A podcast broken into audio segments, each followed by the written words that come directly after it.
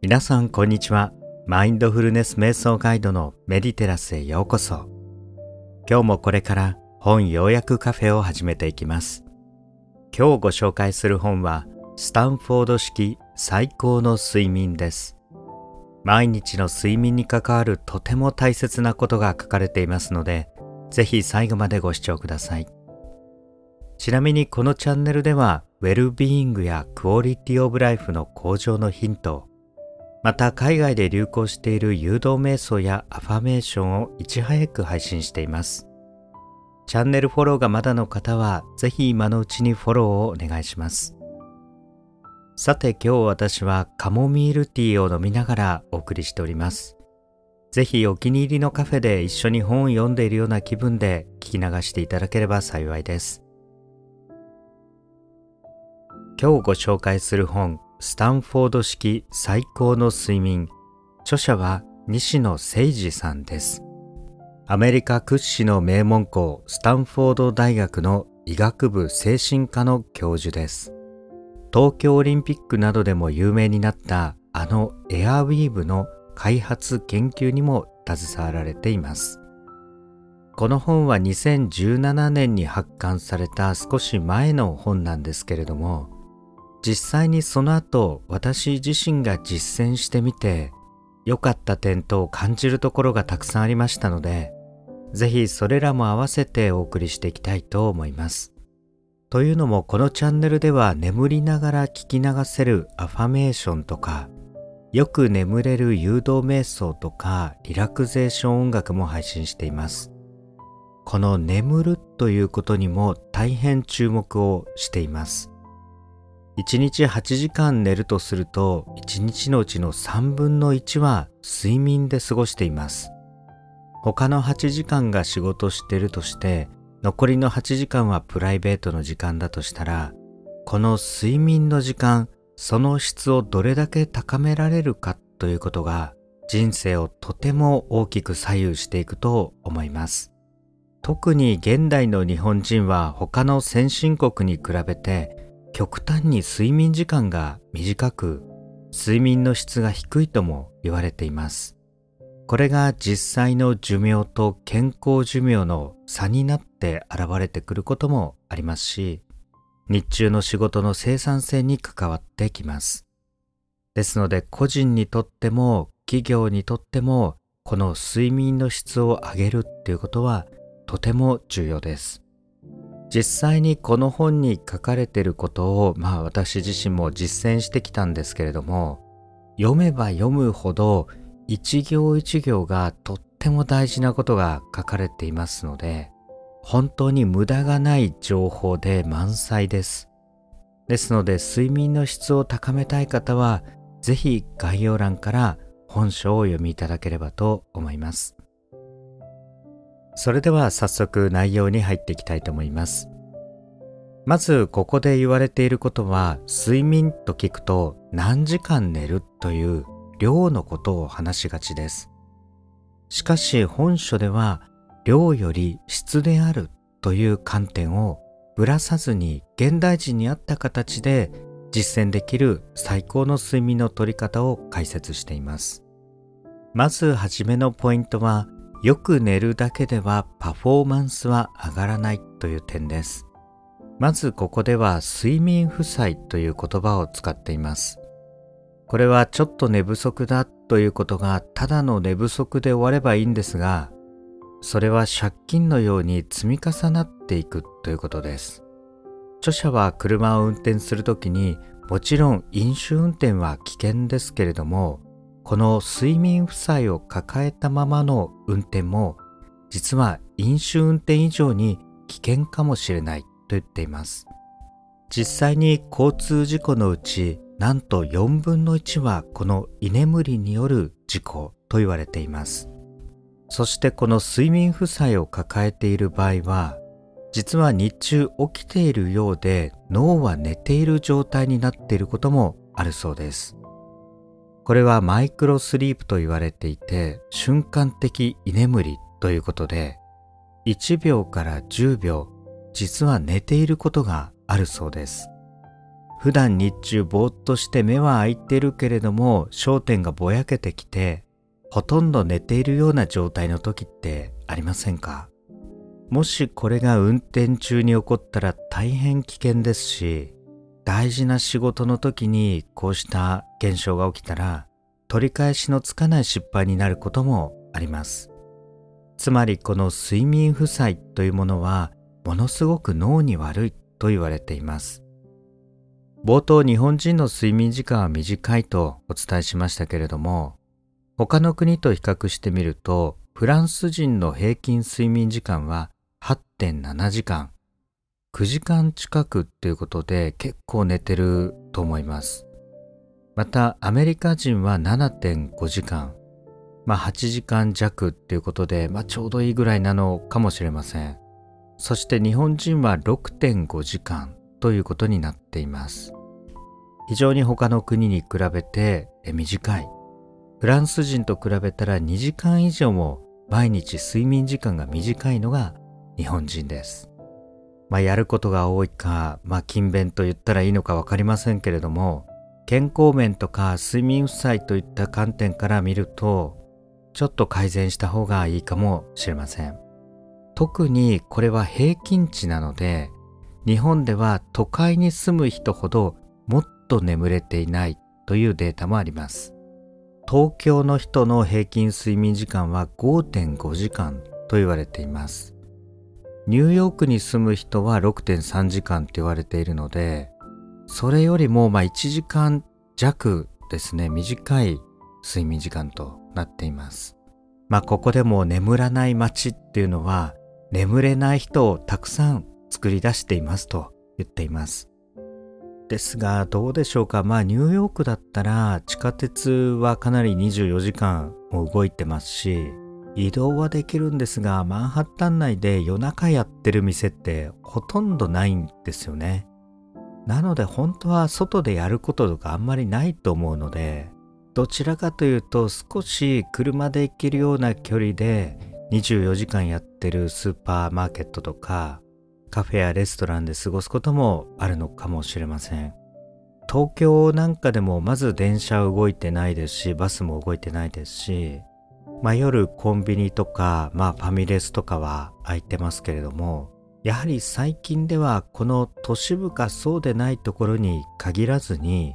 自宅でスマホやタブレットで様々動画を見たりとかそうした家で楽しめる魅力的なコンテンツがたくさん増えてきているので、まあそのドラマを連続でずっと見てたら夜中になっちゃったとか、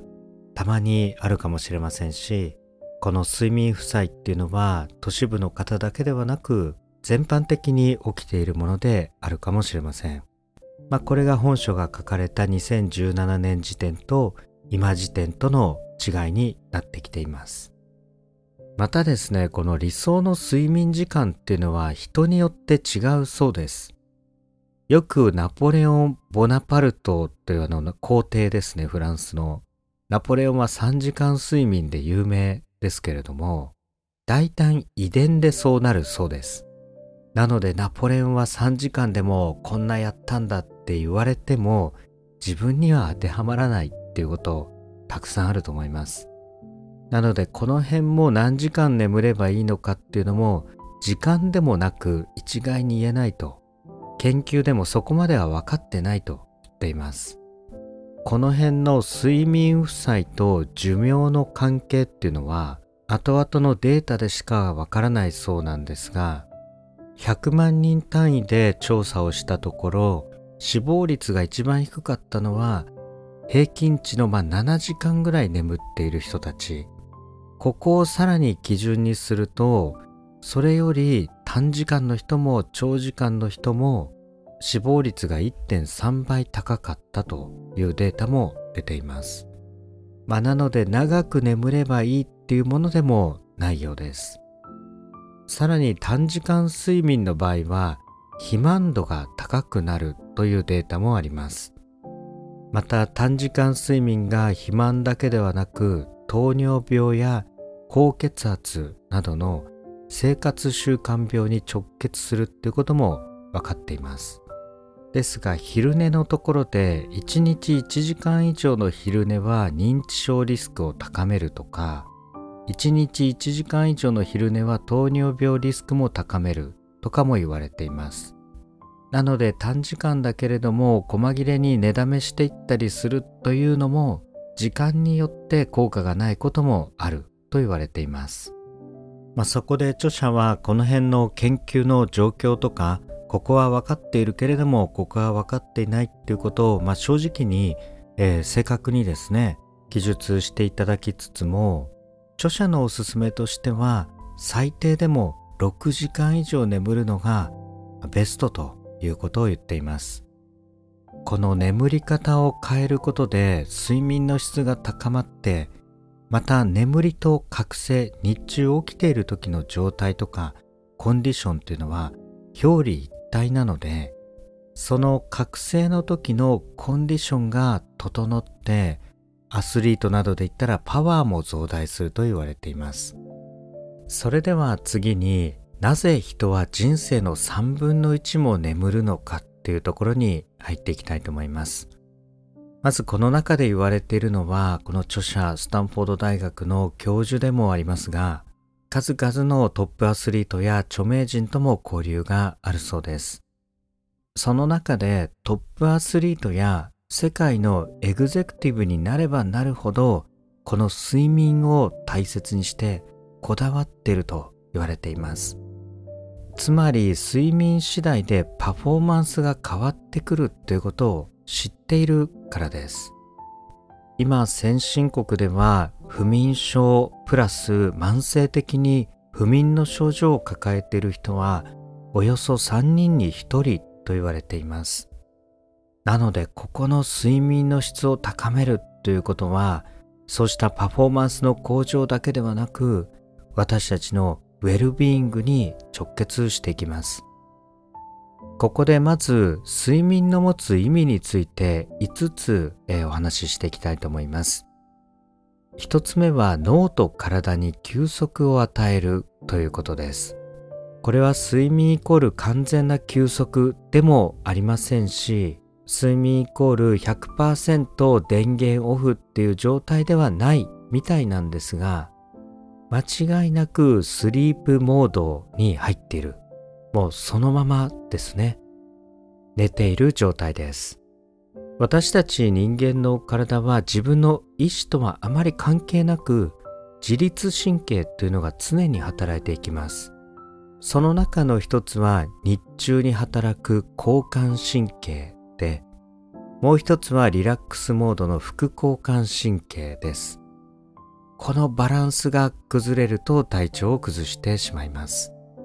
なので睡眠は自律神経を整え脳と体を休めるという効果があります。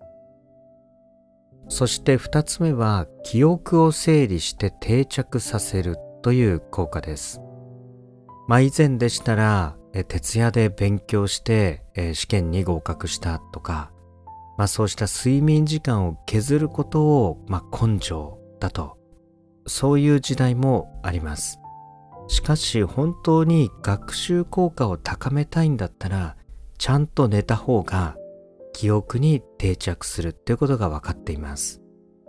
これは後でお話ししますが睡眠はレム睡眠とノンレム睡眠というサイクルを繰り返していてレム睡眠の時にはその記憶を固定する作用があってノンレム睡眠の時には逆に嫌な記憶を消去するそういう時間だそうです。なのでこれを繰り返すのはもう普通の睡眠なんですがこの質を高めると嫌なことは忘れて大切な覚えておかないといけないことは記憶が定着する。なんとも素晴らしい人間は力を持ってると思いました。そして3つ目はホルモンバランスを調整するという効果があります。寝ている間に出るホルモンを成長ホルモングロースホルモンと言います。大人になったら成長しないので必要ないんじゃないかなって思うかもしれませんがこれは人間の健康を保つためにとても大切なホルモンです。そのおかげで、まあ、筋肉とか骨も強くなって代謝が正常化されていきます。そして4つ目は免疫力を上げて病気を遠ざけるという効果です睡眠のバランスが不適切になってくるとこの先ほどのホルモンバランスが崩れて免疫の働きもおかしくなりますまた様々な予防接種とかで睡眠が乱れているとワクチン接種の効果も認められないという結果もあるそうです。またこうした睡眠時の、まあ、免疫増強機能が働いていないとアレルギーも悪化すると言われています。そして5つ目は脳の老廃物を取るということです。私たちよく、まあ、体に、まあ、汗とかかいて老廃物を出すとか言いますけれども実は脳にも老廃物があってそれをこう排除して、まあ、取り去っていくようなそういう機能をいつも働かせているそうなんですね私たちの脳は直接頭蓋骨の中にあるわけではなく脳脊髄液という保護液に使っていてこれがあるおかげで、えー、例えば転んでしまっても脳が直接骨にぶつかって傷つかずに済むそうです。そしてこの脳脊髄液は 150cc ぐらいらしいんですが、1日に4回も入れ替わっているそうです。その時に古いものが排出されて、脳の老廃物も一緒に除去されているというエビデンスがあります。逆にこの老廃物の、え、除去がうまくいかなくなるとアルツハイマーになりやすいとも言われています。まあ、それはアルツハイマーの原因物質のアミロイド β っていうのが溜まりやすくなるっていうのが分かっています。これも睡眠の質を高めて、まあ、脳をスリープモードにすることでこうした機能が正常化していくと言われています。これだけ聞いても睡眠の効果ってものすごいことですよね。あと最近たまに言われている睡眠時無呼吸症候群も非常に危険だと言われています。これは寝ている時に呼吸が止まるっていう睡眠障害ですが、通常の大人の場合、まあ、10秒間の呼吸停止が1時間に5回ぐらいであれば全く問題ないそうですが、睡眠時無呼吸症候群の場合は1時間に15回以上また中には60回近く止まる人もいるそうです。これは1分ごとに10秒から20秒首を絞められながら寝ているのと同じ状態と言われています。これではやはり眠った気がしないので様々なトラブルを引き起こすと言われています。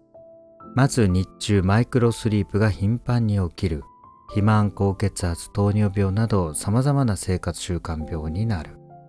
血液が粘着質になり心筋梗塞脳梗塞が起きやすくなる。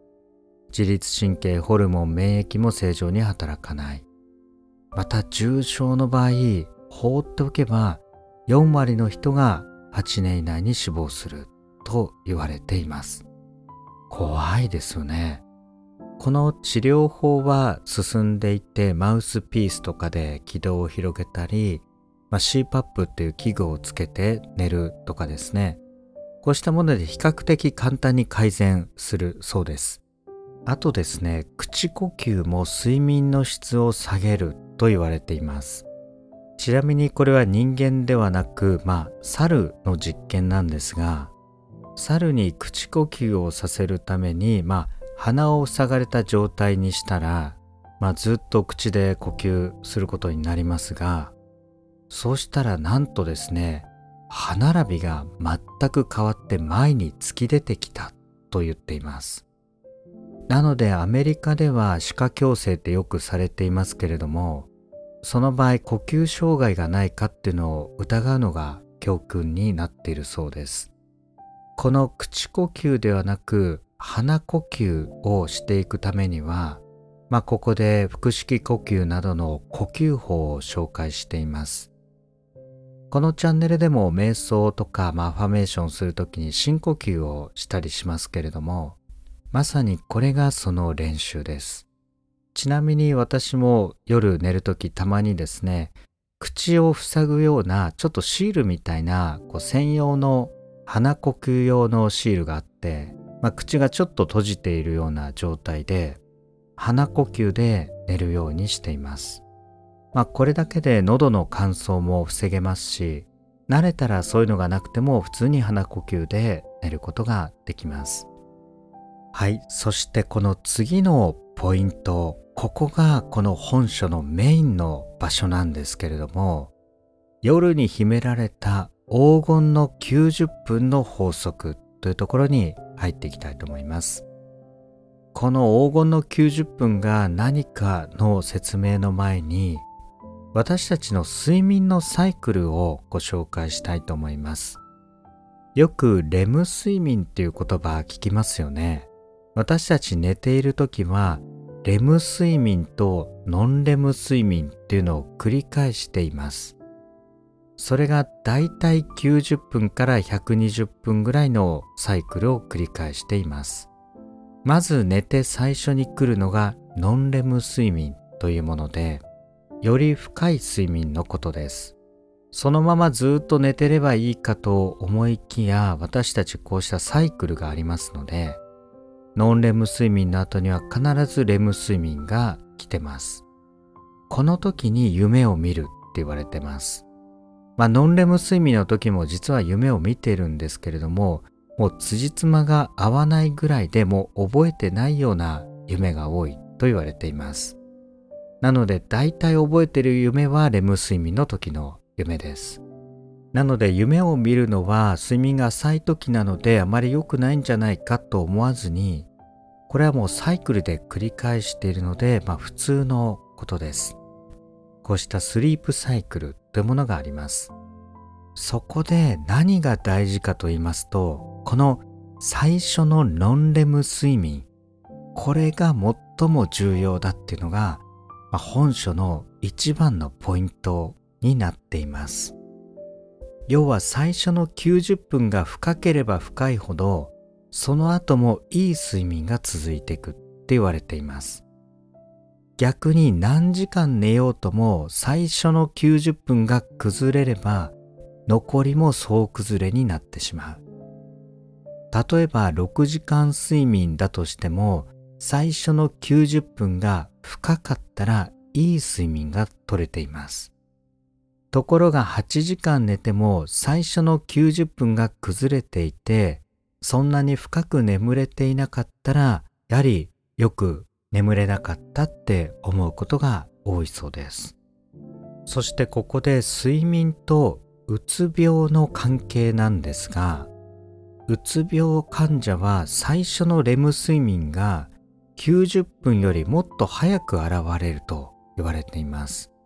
これは最初にお話したノンレム睡眠っていきなり来る90分が、これ深い睡眠なんですが、これがだいたい90分とかあって、それよりも前にレム睡眠が来るっていうことは、目覚めてきてしまっているっていうことです。要は最初のノンレム睡眠の質が悪いっていうのがうつ病と睡眠の関係だと言っています。この最初の90分の質が悪いことで気分や体調、自律神経機能が整わないっていうのが典型的なうつ病の症状だと言っています。ここまで関係あるっていうことなんですね。この最初の90分の睡眠、ノンレム睡眠がいい睡眠になることが最高の睡眠です。この効果は一つ目に寝ているだけで自律神経が整うということです。頭痛とかストレスとか、まあ、疲労感、まあ、イライラしたり肩こりとか冷え性なんとなく調子が悪いというものも自律神経の乱れがあるそうです。これを最初の黄金の90分しっかり眠るということを改善すると変わってくると言われていますそしてさらに成長ホルモンが分泌すると言われていますこの成長ホルモンは最初のノンレム睡眠時に際立って多く70%から80%分泌されます。これが細胞の新陳代謝を促しています。肌も綺麗になったりしてアンチエイジングにもなるって言われています。若返りホルモンですね。そしてもう一つは脳のコンディションが良くなるということが挙げられています。逆にこれがなく崩れてしまうと日中に何度も眠ってしまうっていうまあ病気睡眠障害ナルコレプシー患者っていうのがいるそうなんですがこうした場合には入眠時にノンレムではなくいきなりレム睡眠が現れるそうです。いきなり浅い眠りでずっと続くということです。これは金縛り発作の原因になるって言われています。金縛りってあったことありますか？これ眠ろうかなっていう時に急に体が動かなくなるっていうことをまあ経験ある方はあると思います。これはまあ脱力発作とも言われているそうなんですがこれは最初にレム睡眠が来た時に起こりやすいと言われています。もう他にも挙げたらキリがないぐらいこの睡眠の質を高める効果っていうのはものすごいことがあります。まあ、全て紹介しきれませんので、まあ、ぜひ本書読んでいただきたいと思うんですが、ではどうしたらこの最初の黄金の90分に深いノンレム睡眠、いい睡眠が取れるのかっていうところをお伝えしていきたいと思います。これはまず関係しているのは体温です。これも詳しく解説されています。この体温には表面の皮膚温度と深部体温という私たちの体の内部の体温この2つに分かれていて赤ちゃんとか子供は寝る前にこう体温が暖かくなるっていうのをご存知の方もいると思いますがこの皮膚温度と深部体温が差が縮まってきた時に眠りやすくなると言われています。しかもその差の縮まり方が、えー、急激な、まあ、カーブっていうんですか、まあ、そういう、まあ、斜面が、えー、急であればあるほど眠りやすくなるっていうんでしょうか。まあ、その赤ちゃんとかが手とか足とかあったかくなるのはまず皮膚温度が上がって熱をこう放射して深部体温という内部の体温を下げているそうですそうすることで皮膚温度っていうのはもともと深部体温よりも2度ほど低いそうなので、まあ、外側にありますので、まあ、それだけ、まあ、涼しい状態なので皮膚温度を上げて深部体温を下げてきて差を縮めようとしているそうです。それでバタンと寝てしまう。これで深く、えー、入眠できるそうです。なので深くまず眠るためには深部体温を下げて皮膚温度を上げるというのが入眠に最も適した状態ということです。あとこの寝つきがいい悪いっていうのも結構あるかと思うんですが実はその差はたった2分間だけみたいです。普通の人で寝ようと思って寝る体勢に入ってから寝るまで7、8分らしいんですが、これが2分間伸びただけで眠れなかったとか、そういう感覚を持つそうです。その早く、まあ、ぐっすり眠るための、まあ、入眠方法なんですが、様々な刺激があると、え、この温度が下がりにくいそうですので、まあ、今で言えばスマホとか明るさとか脳のスイッチをなるべくオフにしていけるような状態に持っていきながら体温をコントロールしていくとよく眠れます。ここでおすすめされているのが入浴です。お風呂です。なぜいいかというと、まあ、入浴をせずに、まあ、寝ようとしている時にこの深部体温体の内部の体温が下がってくることで眠りやすくなるんですが普通にしていたらまあ緩やかに下がるそうなんですが入浴によって少しこの深部体温が0.5度ぐらい上がるそうなのでここから冷えてくると上がった分だけ下がるので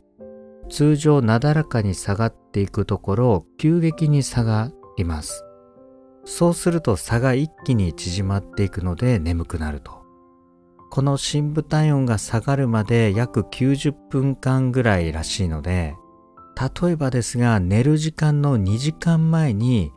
えー、まあ、30分かけて、まあ、湯船に15分使ったりこう体洗ったりしながらそれで出てきて90分間でぐーっと下がってきて深く眠る。このサイクルを著者は進めています。確かにこれをやると本当によく眠れます。ぜひ試してみていただければと思います。本書には他にも睡眠の質を高める、まあ、スリープハックみたいなものがたくさん書かれています。人生の中で3分の1を占めるこの睡眠の質を高めるということ。私たちのウェルビーイングにとっても直結していきます。ぜひ本書を参考に最高の睡眠を実践して健やかな日々をお過ごしいただければと思います。以上参考になれば幸いです。最後までご視聴ありがとうございました。